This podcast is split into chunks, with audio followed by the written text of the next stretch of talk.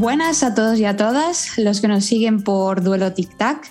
Como ya saben muchos de los que nos escuchan, en esta nueva temporada tenemos varias sorpresas preparadas, como el mes de las píldoras, que pueden descubrir todos los que nos siguen detrás de, la pantalla en el último episodio sobre tecnología y educación, en el cual mi compañera Jennifer y yo hicimos cada una una pequeña píldora muy práctica y también eh, para el aula con herramientas y, y, recomendaciones, que por cierto, ya que menciona a mi compañera Jennifer, ¿cómo estás? ¿Cómo va todo por allí?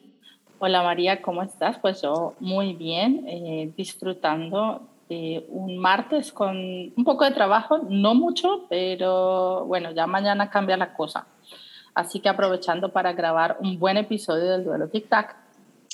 Pues sí, porque en el episodio de, hoy estamos muy bien acompañadas de, un compañero que todavía no voy a desvelar, pero que nos va a dar claves de un tema que personalmente creo que es interesante, pero a la vez importante ¿no? para los docentes y también en el contexto que, que nos encontramos, ¿no? que híbrido, online, presencial, yo creo que casi todos los contextos ¿no? posible.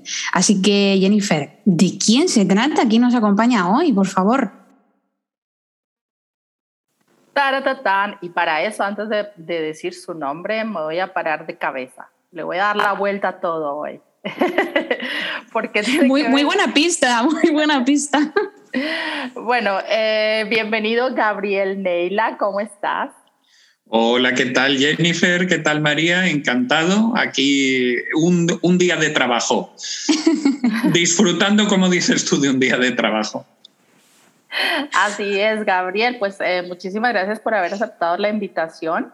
Este, las entrevistas son momentos muy especiales para María y para mí porque aprendemos muchísimo y porque, bueno, le damos el micrófono a una tercera, cuarta persona que viene a compartir eh, cosas muy valiosas para, para el claustro.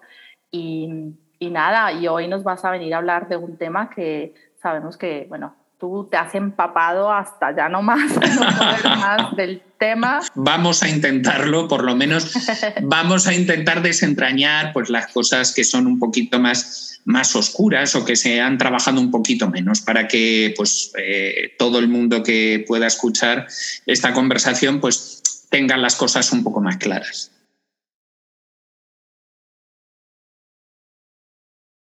Vale, eso seguro que así lo haremos. Y bueno, como ya viene siendo costumbre, eh, nos gusta pues presentar a, nuestros invitados o darles primero en backstage, ¿no? Un poco de voz a ellos, pero luego eh, nosotros transmitimos esa presentación. Y entonces, eh, haciéndole las preguntas de costumbre a Gabriel, pues una de ellas fue que cuál es su fortaleza y cuál es una debilidad como docente que más pues, lo caracteriza.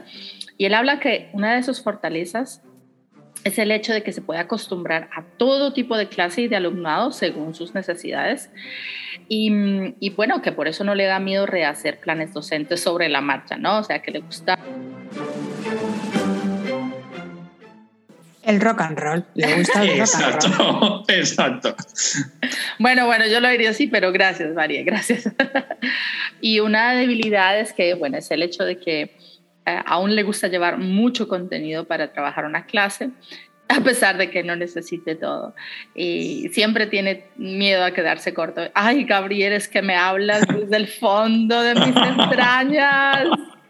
No, y además es que esto yo creo que es un miedo desde que entramos a nuestra primera clase, la primera vez en nuestra vida como profes, yo aún sigo teniendo ese miedo de qué pasa si se beben los ejercicios, si trabajan demasiado rápido, son, no sé, siempre se, me queda dentro ese miedo. Que, que, que, en la, digamos que en un 80% de veces no sucede, pero aún así Exacto, es que ese es el problema, que luego vas a tu casa con un montón de material extra que ya tienes para una semana, dos o un mes. Exactamente. Bueno, y luego cuando eh, pasamos al tema de las redes sociales, le preguntamos cuál es su red social favorita. Y la verdad es que aquí me asombraste, porque yo estaba, a ver, yo creía, no, este es Twitter. No.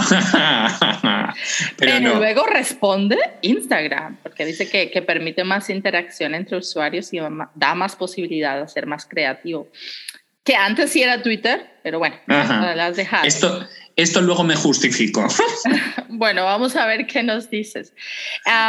definir el uso de la tecnología en una frase no es fácil, pero él lo hizo y dice, la tecnología es un medio para acercarnos a un nuevo tipo de estudiante como es el que pertenece a las generaciones actuales.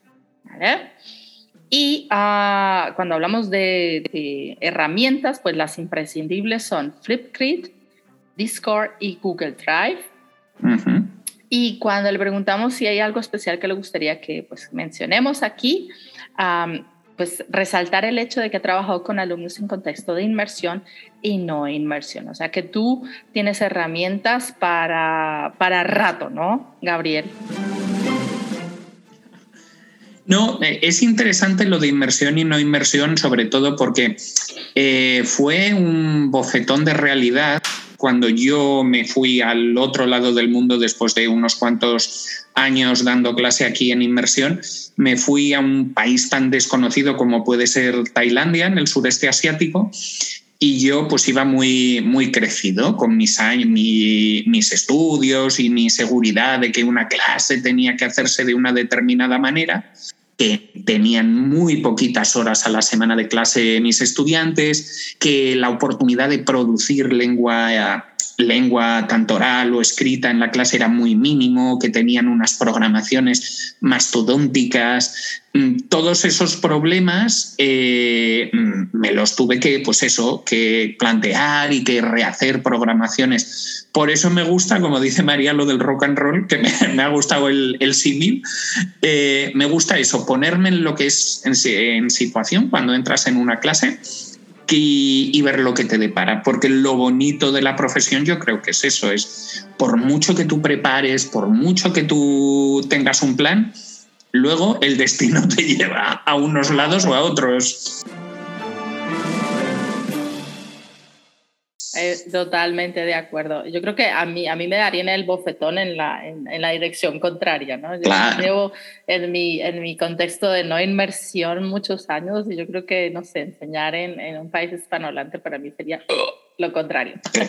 Claro, es simplemente, y esto es un poco relacionado con el flip, porque a la hora de plantear pues, determinados contenidos en clase, eh, pues yo iba muy rápido al principio. Entonces, eh, yo estaba acostumbrado, pues eso, a grupos que podían tener seis, ocho horas semanales conmigo, incluso diez. Y claro, los temas vuelan, están, viven con familias o conocen gente hispanohablante y era mucho más rápido. Pero claro, cuando yo me voy a un país donde la oportunidad que tienen de practicar español es mínima, mm. eh, pues ahí me plantea una reflexión docente pues eh, muchísimas gracias por, ah, eh, completar un poquito esa presentación, eh, porque sé que eso lo están viviendo muchos profesores ahora, sobre todo en estos tiempos de, tanto cambio de lo online a lo presencial, de lo presencial a lo online, ver que aunque llevemos muchos años, aunque tengamos mucha experiencia, pues siempre vamos a necesitar ese, esa otra perspectiva que nos pueden brindar otros docentes. Y bueno, por eso te tenemos aquí, ¿no? María, ¿te gustaría lanzarnos al ruedo?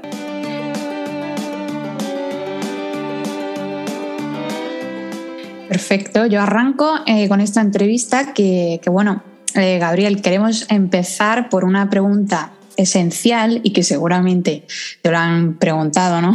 muchas veces y aquí queremos en Duelo Tic Tac conocer tu respuesta.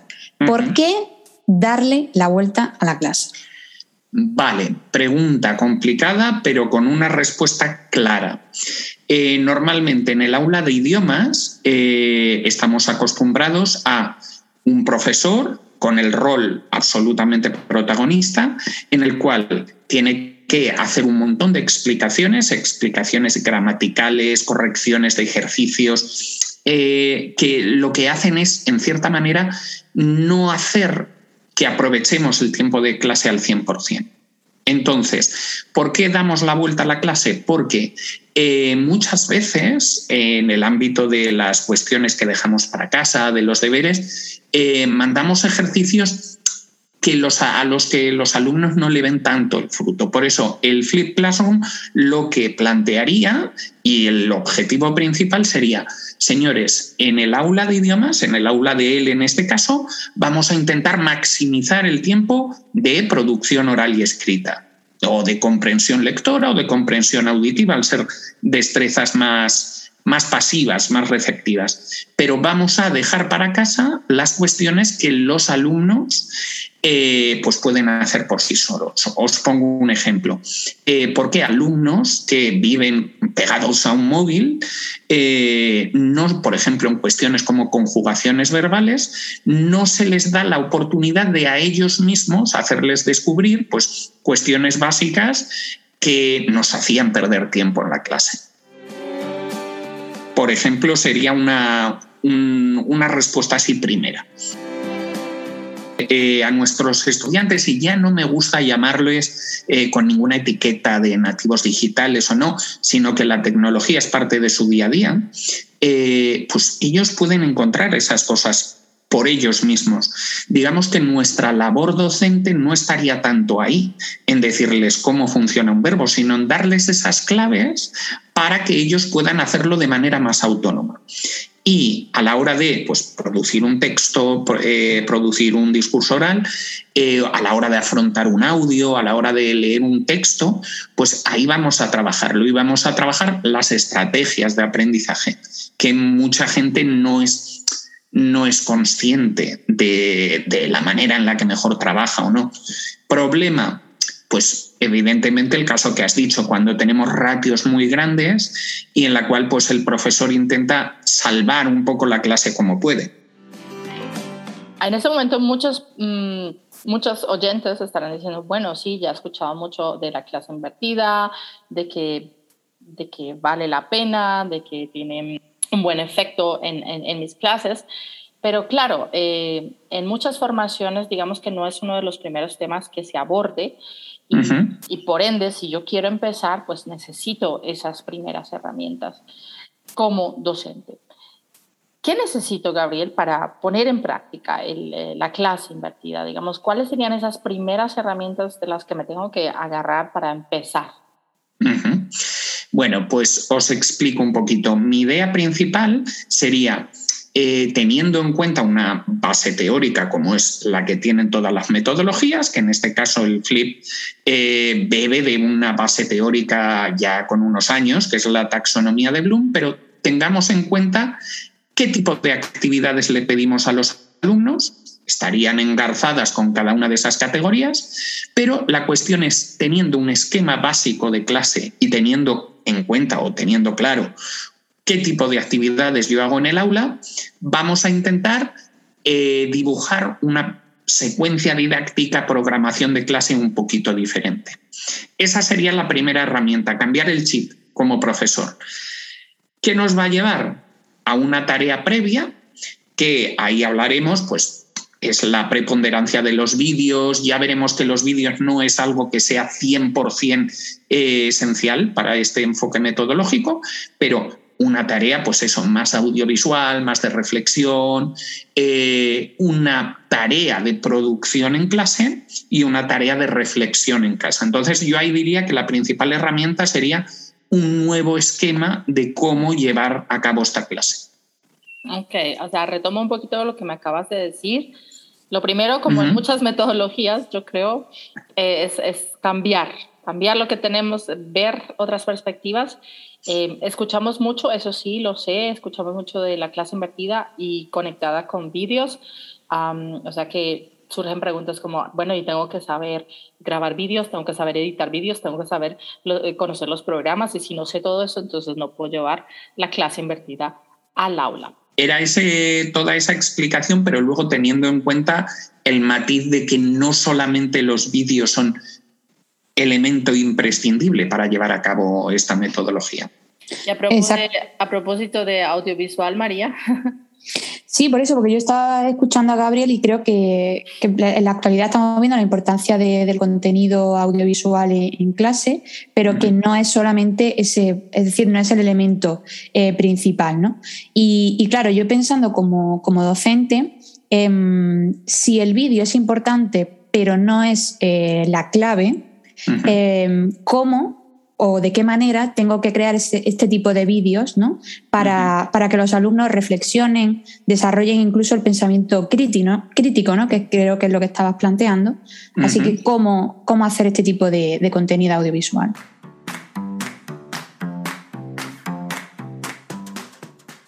Lo podemos hacer nosotros mismos. Hay múltiples aplicaciones. Eh, pues ahora se me vienen a la cabeza Powtoon si somos profes muy creativos, si queremos hacer a lo mejor una simple grabación de pantalla eh, con un, yo que sé, un archivo PowerPoint o una infografía o algo así.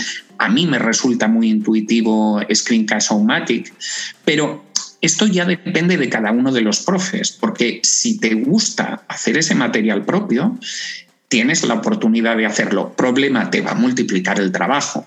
Pero también rompamos una lanza por eh, no solamente el material que existe en el mercado, que ahora hay material que se puede trabajar en formato flip, sino también el material que muchos compañeros están eh, colgando en sus páginas web, en sus blogs, eh, que tenemos de libre acceso o de acceso pues, eh, aportando lo que fuera, que nos va a posibilitar.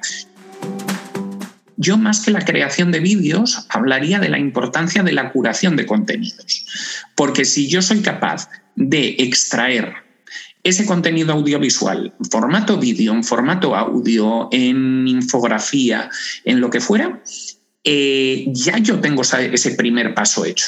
Entonces, una primera idea sería eso, sería intentar desterrar el aquello de que me voy a tener que poner a crear vídeos desde cero, porque no es totalmente cierto.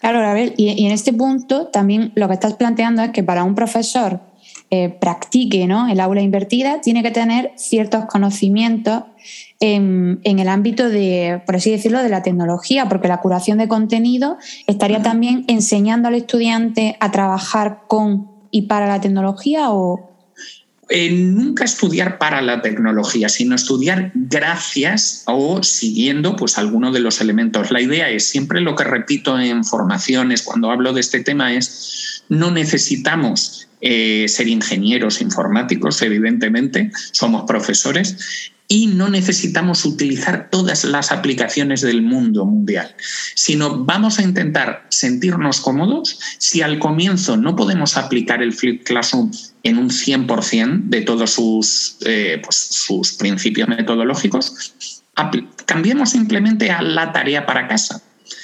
Y esa ya sería un primer paso. Es decir, todo depende del contexto, todo depende de las necesidades, de lo que nos exigen en nuestros centros. Es que eh, cada caso a la hora de llevar a cabo el flip es, un mundo.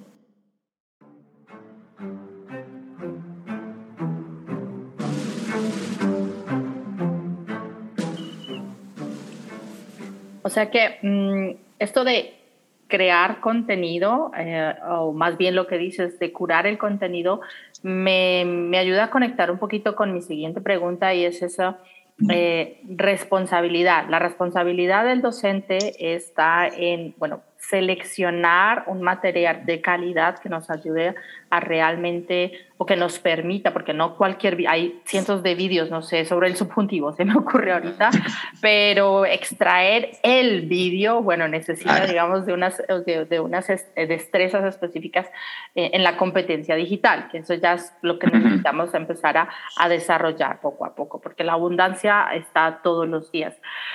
Pero bueno, esa es la responsabilidad del docente, la responsabilidad de empezar a empaparse, de informarse, de formarse, pero también está la responsabilidad del alumno y eso es sobre, sobre esta te quiero preguntar ahora. ¿Qué relación hay entre responsabilidad y clase invertida? Pues toda, toda, toda la relación del mundo. No, porque un problema que me encontré, pues, por ejemplo, en Tailandia a la hora de empezar a trabajar este enfoque metodológico es, eh, ok, yo trabajo esta secuencia didáctica, yo hago, pues sigo todos los pasos que me dicen, en la tarea para casa y demás, pero ¿qué hago si mi alumno no cumple la parte del, la parte del trato? ¿Qué pasa con grupos, pues que están muy acostumbrados a trabajar de una manera más tradicional o qué pasa con alumnos que, pues eso, em, ahora mismo se me viene a la cabeza grupos de educación primaria en los cuales los padres tienen que dar un, darte un soporte. Pues ahí tenemos un problema. Y la motivación, si estamos en un centro en el cual mis grupos de estudiantes están eh, estudiando español de forma obligatoria y les resulta un idioma alejado o han tenido malas experiencias con el idioma, pues tenemos un problema. Por eso la motivación es fundamental y el compromiso de trabajo. Exacto, porque si el alumno mm, se siente eh, agobiado se desmotiva. Entonces el factor socioafectivo, ¿no? es decir, todo lo emocional, pues no va a haber productividad ni rendimiento académico. Y yo creo que muchas veces hemos dejado un poco de lado todo lo socioafectivo y nos estamos dando cuenta que es la clave en muchos contextos. ¿eh? Entonces, eh, llegando casi al, final de, esta entrevista y, pensando, porque tengo aquí ya apuntado bastantes ideas, em, has hablado un poco del papel ¿no? del, docente, pero claro, ¿de qué manera eh, cambia su rol en la clase invertida? Lo que tenemos es, eh, esto lo he charlado mucho con profesores no nativos que tienen una, y nosotros también, que tenemos todos como profes una mochila de creencias cuando entramos a un aula, pues del profe de lenguas que nos ha gustado más o de, pues, digamos, el espejo en el que queremos mirarnos.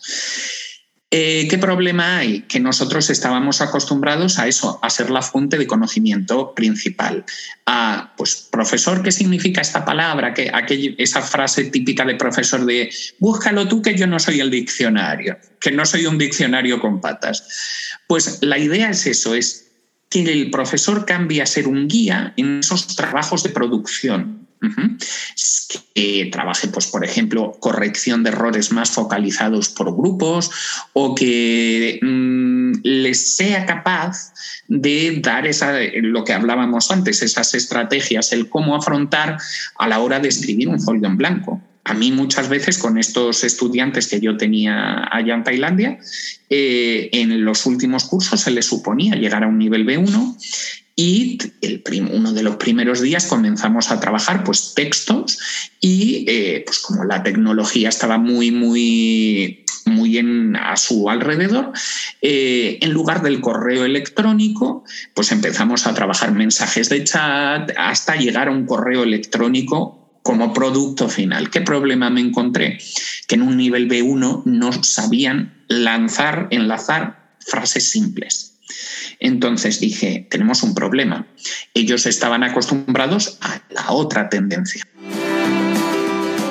Entonces, eh, pues eso, lo que en, mi eje, en este ejemplo lo que estuvimos trabajando es mucho esta tipología textual sin dar una respuesta clara y trabajar el tratamiento del error de una manera diferente, pasar a ser un guía. Es simplemente lo que, ese sería el resumen principal.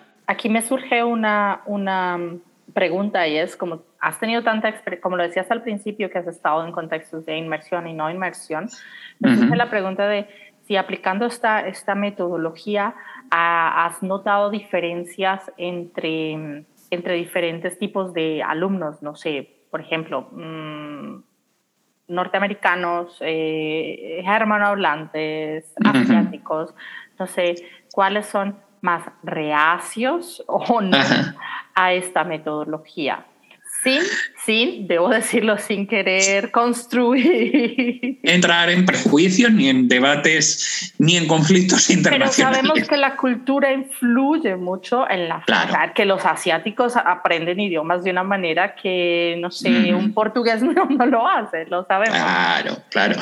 No, pero la cuestión yo creo que también es la imagen que ellos tienen de lo que, de lo que debes cumplir como profe. Porque, por ejemplo, un estadounidense ya ha trabajado previamente en otras materias de esta manera. Entonces no le cuesta tanto trabajo.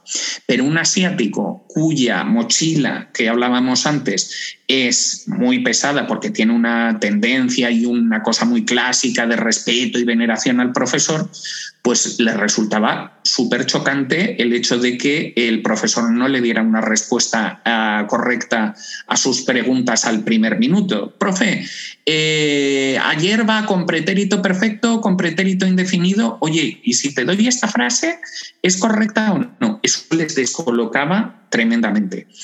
¿Qué pasa? Que ahora con la pandemia el flip ya ha tenido que universalizarse porque realmente lo que hemos estado haciendo durante todos estos meses es flip. Hemos venido como profes de idiomas haciendo flip desde tiempos inmemoriales, porque realmente lo que estamos haciendo es ponerle un nombre a cosas que hacíamos y aprovechar los elementos tecnológicos. Entonces, más o menos sería, sería esta cuestión. Pero sí, o sea, depende mucho de la cultura de aprendizaje y de la, de la visión que ellos tienen del profesor, de lo que debe ser un profesor.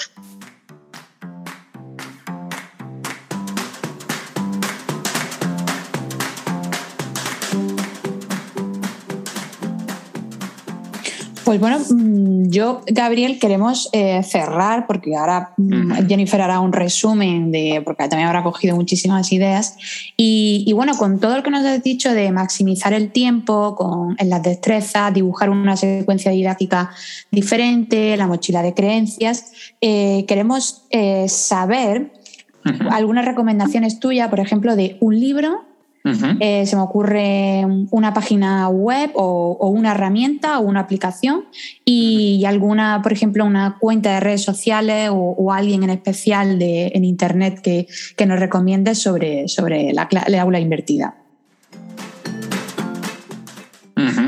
Pues, por ejemplo, a ver, libro voy a ser muy, muy, muy, muy clásico, pero yo creo que es una referencia que siempre viene bien, que es el profesor Francisco Mora. Yo desde que lo descubrí, pues a mí me pareció una, una maravilla el cómo podía ir viendo esa manera de aprender y demás. Y en, siguiendo todo este ámbito de la neuroeducación, ahora he descubierto a Antonio Damasio, no, no os podría decir así a grosso modo eh, cuestiones porque todavía estoy empapándome, pero todo lo que tenga que ver con neuroeducación me interesa en ese sentido, porque eh, es un ámbito muy poco estudiado y es un ámbito que entronca con la motivación, que es el problema que yo me encontré en el flip. Entonces, yo creo que como profes vamos engarzando eh, cuestiones que nos van interesando y así vamos como construyendo lecturas. Y en cuestión de, en cuestión de, páginas de internet, pues te podría citar montones. O sea, no, ahí ya sí que me pones en un aprieto. Podríamos, Podrías pasarnos una carpeta en Google Drive, ¿no? es tu herramienta favorita? A ver, voy a volver a ser clásico porque yo creo que la comunidad que se ha creado para los profesores de español en torno a, a ProfeDL y todos los recursos y toda la formación, yo creo que es clásica y para los profes que empiezan es necesario conocer todo ese trabajo, todo lo que se ha hecho, porque aporta ya no solamente ideas de formación, sino que aporta recursos, que yo creo que ahí es lo más importante. Hay montones de recursos en vídeo que trabajan desde ProfeDL que pueden hacerse flip entonces, pues se me ocurre una, no voy a hacer publicidad tampoco subliminal de nuestra querida Jennifer, pero también, y, pero ya digo, hay muchísimas, hay muchísimas, hay muchísimas herramientas. El problema, yo creo que más que, que seleccionar una que ya es por gusto propio como profe, es eh, intentar conocer intentar conocer todo lo no todo lo que hay porque es imposible, pero lo que te es más afín metodológicamente. Eh, además de que sigáis el trabajo del profesor Raúl Santiago, que también es una referencia muy mítica del Flip Classroom en España, es de la Universidad de La Rioja. Luego, en, en una página web en relación con Flip Classroom que sí os puedo recomendar, es la del profesor Javier Tourón, javiertourón.es porque eh, es un repositorio de todos los artículos que va publicando y con la etiqueta eh, Flip Classroom, ahí podéis tener un montón de cuestiones relacionadas a este tema. A mí, de hecho, me llegó a descubrir un modelo del cual todavía no os puedo hablar porque este sí me parece muy complejo, que es el modelo TPAC, TPACK, que porque integra tecnología, conocimiento, pedagogía, ahí es otro melón de, mm, relacionado con la investigación que sería interesante abrir. Sí, la verdad que este modelo yo eh, también lo, lo, sigo y lo estoy, estoy, investigándolo porque me parece muy interesante cómo se puede eh, mezclar al final eh, pedagogía, tecnología aplicada todo a la, a la, enseñanza, ¿no? a lo que, es, lo que estamos hablando durante todo el, el, episodio de hoy. ¿no? Así que me parece muy, muy buen apunte. Pues bueno, Jennifer, ¿qué, has recogido en tu mochila de, creencias? Que me ha encantado lo que ha dicho Gabriel. Madre mía, esto de melones va de melones, sandías, manzanas y albaricocas. Bueno, lo que... ah, no, y no podemos olvidar el rock and roll al principio. Porque eh, eh, eh, este episodio no sería de Gabriel si no hubiésemos hablado de rock and roll. A, propósito, antes de hacer el resumen, ¿cuál te gusta el rock and roll? No es mi estilo de música preferido, pero me podría llegar a gustar. Vale, o sea que en el próximo Halloween, si te tienes que disfrazar, ¿te disfrazarías de ah, qué banda de, de rock? Venga, ponme un Rolling Stones, que es así muy clásico. Muy bien, muy bien, Gabriel. Ya te veo a ti con la guitarra en la tarima. Bueno, bueno, pues esta es mi, mi, mi, parte. Vamos a ver si la hago bien. Yo voy a tratar de, de recoger los puntos más importantes. Gabriel nos hablaba mucho de, para empezar, esta nueva metodología, lo más importante es eso, cambiar esa mentalidad, ¿no? Cambiar el chip y ver que aunque eh, lo audiovisual es lo que prima en esta metodología, podemos usar muchísimos recursos y que no solamente es necesario eh, aprender a crear videos, a usar eh, mil herramientas, sino uno de los factores muy importantes aquí es la curación de contenidos. Así que yo creo que esa es una de las tareas que, en las que deberíamos invertir mucho más tiempo, conocer herramientas que nos ayuden a, a sí, a filtrar a, clasificar temas, ¿no? Sea, por ejemplo, Pinterest, sea, por ejemplo, Google Keep, que podemos clasificar cosas que vamos encontrando. Eh, si conocen, por ejemplo, eh, Get Pocket, que es otra, otra herramienta para, para Simbaloo, bueno, etcétera. Ya en, muchos episodios anteriores hemos hablado de herramientas para eh, curar el contenido.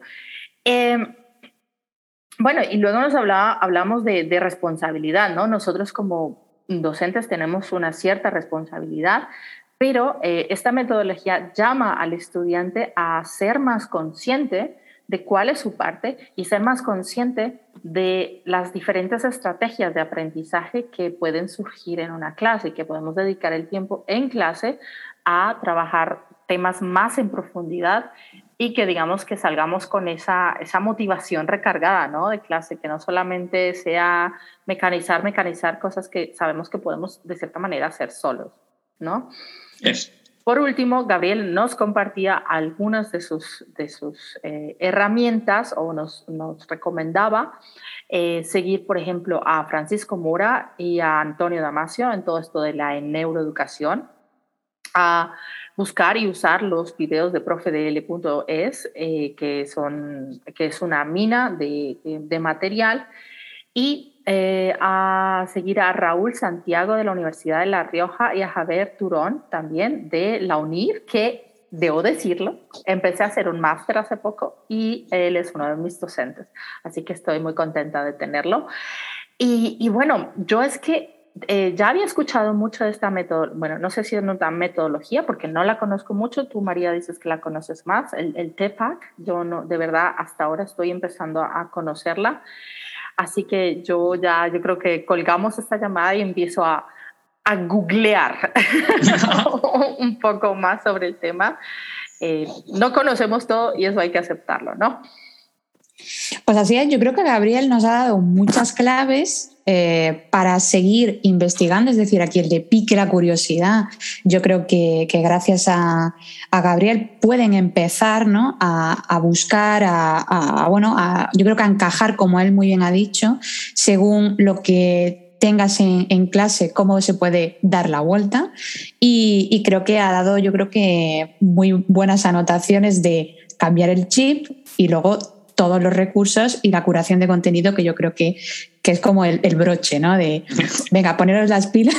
que, así que creo que, Gabriel nos ha dado muchas claves, así que eh, ya pueden encajar todo en, en, su, en su mochila, ¿no? Como, como bien ha dicho.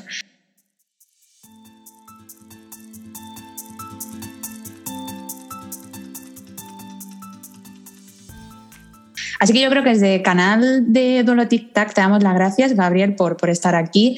Te agradecemos de corazón. Ha sido un placer y una oportunidad, creo que, que aprender todo el, yo creo que como el, principio ¿no? del iceberg de, del aula invertida, porque siendo experto en esto, mm, seguramente debajo de, de este pico hay no me quiero imaginar. Así que te agradecemos porque, porque bueno, yo creo que van a estar muy interesados en, empezar ¿no? el camino, pues gracias a, todas las claves y recomendaciones que nos han dado. Gracias a vosotras y sobre todo por compartir este rato y por lo menos el que a los que estén escuchando esta conversación pues les pique la curiosidad y sientan la, la necesidad de conocer un poco más allá de lo que es el Flip Classroom. Sí, yo creo que ese es como nuestro objetivo principal, que les pique la curiosidad, como a mí. bueno, y a nuestros oyentes les damos muchísimas gracias también por habernos acompañado en otro episodio más de Duelo TikTok. Muchísimas gracias a Gabriel, muchísimas gracias María por estar eh, nuevamente desde la hermosa ciudad de Granada, a Gabriel desde Madrid, me imagino. ¿No? Y nos vemos en otro episodio del Duelo TikTok. Adiós. Hasta luego. Hasta luego.